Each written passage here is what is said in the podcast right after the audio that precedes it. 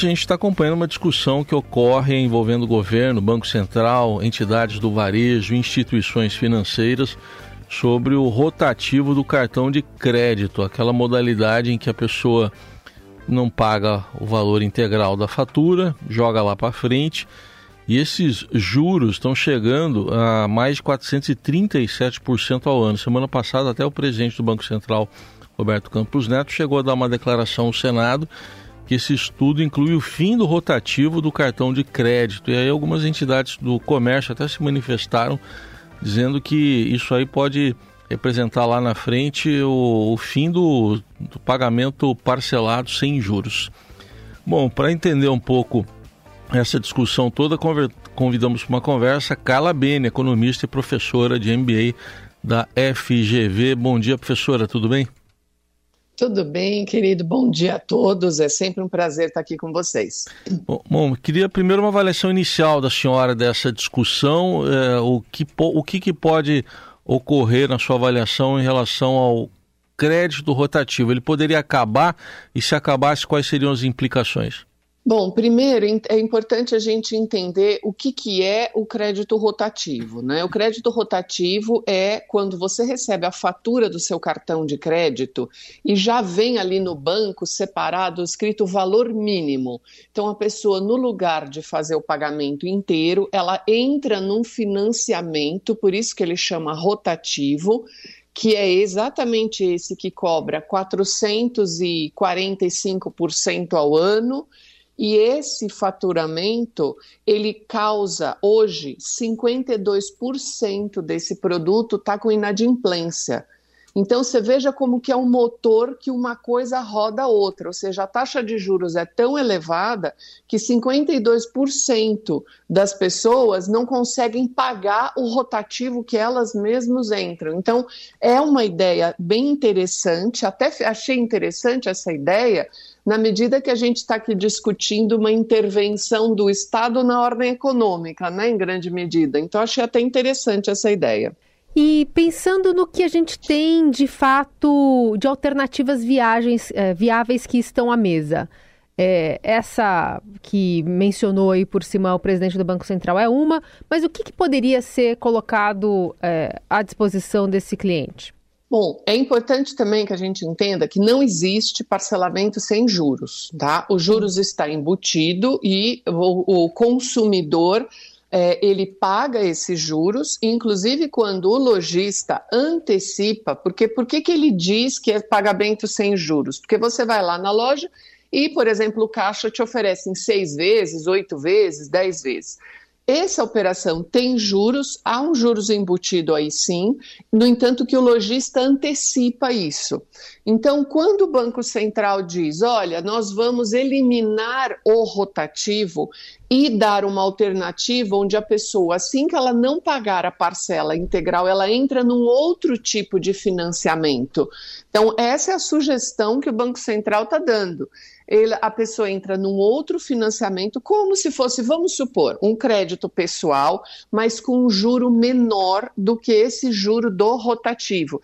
Então, o Banco Central, quando fez essa sugestão, ele não fez a sugestão para eliminar o, o, o, o, pagamento sem juros, até porque o sem juros não existe, e ele fez para dar uma outra alternativa para o consumidor quando ele não pode pagar a fatura integral, hum. porque não é possível, não é, Carol, que a gente tenha uma operação que cobre 440% ao ano de uma pessoa. Sim. E aí, só para deixar claro aqui para o nosso ouvinte, porque hoje, quando você fala, ah, eu tenho desconto à vista, o, o, o, o, vendedor já fala, não tem, né? É o mesmo preço no cartão ou numa uhum. parcela só. É, isso, isso não quer dizer que não esteja nesse, nesse, nesse parcelamento também já incluído esse, esse juros, né? Exatamente, até porque quando você pede, você fala, eu quero pagar à vista, tem muita gente que quer pagar à vista e pede desconto. Uhum. O lojista não fornece, Carol, normalmente por dois motivos. Ou porque ele vai antecipar esse valor, que é o, parcelado, é o primeiro ponto, ou ele deu a operação do cartão de crédito em garantia para um financiamento que ele já fez. Hum. Então, ele tem que vender no parcelado. E nós também temos uma outra questão que está muito misturada, que é a própria pessoa do caixa ela te oferece o maior número de parcelas que tem. Verdade. Ela já te oferece, dá para dividir em até 10, dá para dividir em 8. Então, qual é o resultado disso hoje? O prazo médio das parcelas são 13 parcelas. Essa operação de parcelado no cartão de crédito, ela originariamente, ela é para que você compre um produto de maior valor agregado. Hoje nós deturpamos isso de uma maneira tal, os bancos com a cobrança, o varejo com a oferta de, da, das parcelas máximas, as pessoas com endividamento e a dificuldade que elas têm, 70% das pessoas com carteira assinada no Brasil recebem até dois salários mínimos. Então, o consumo no Brasil, 40% do nosso consumo é feito no cartão de crédito.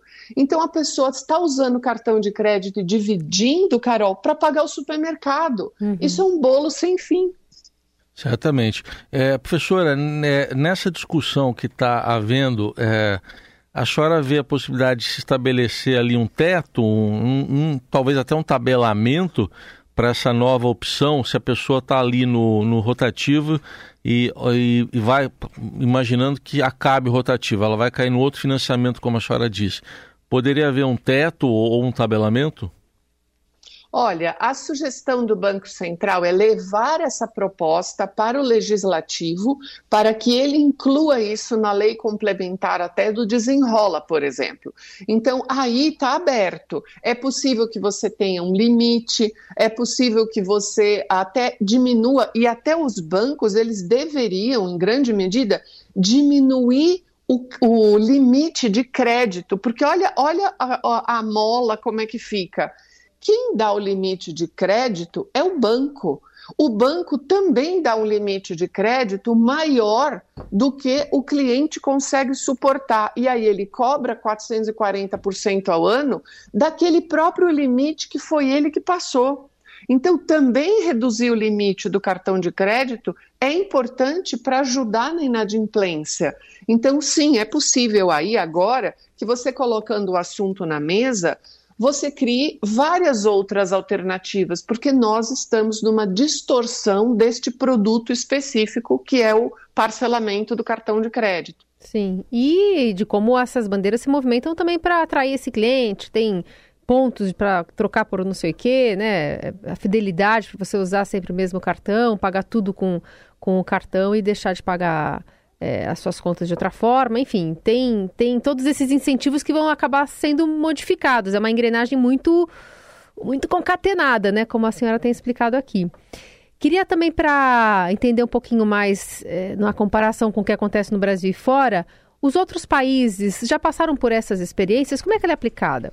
Não, isso é uma, uma experiência, inclusive, bem particular do Brasil. O Brasil teve uma experiência no passado muito particular com o cheque pré-datado, na época nossa de hiperinflação e tudo, e essa questão do, do cartão de crédito, que não é paga à vista, que é dividida, é uma característica nossa muito forte. Agora, talvez, e de leve está começando um pouco nos Estados Unidos, mas isso é uma particularidade nossa, quase que uma facilidade facilidade que nós acabamos inventando até para poder vender para uma população que tem uma renda média baixa.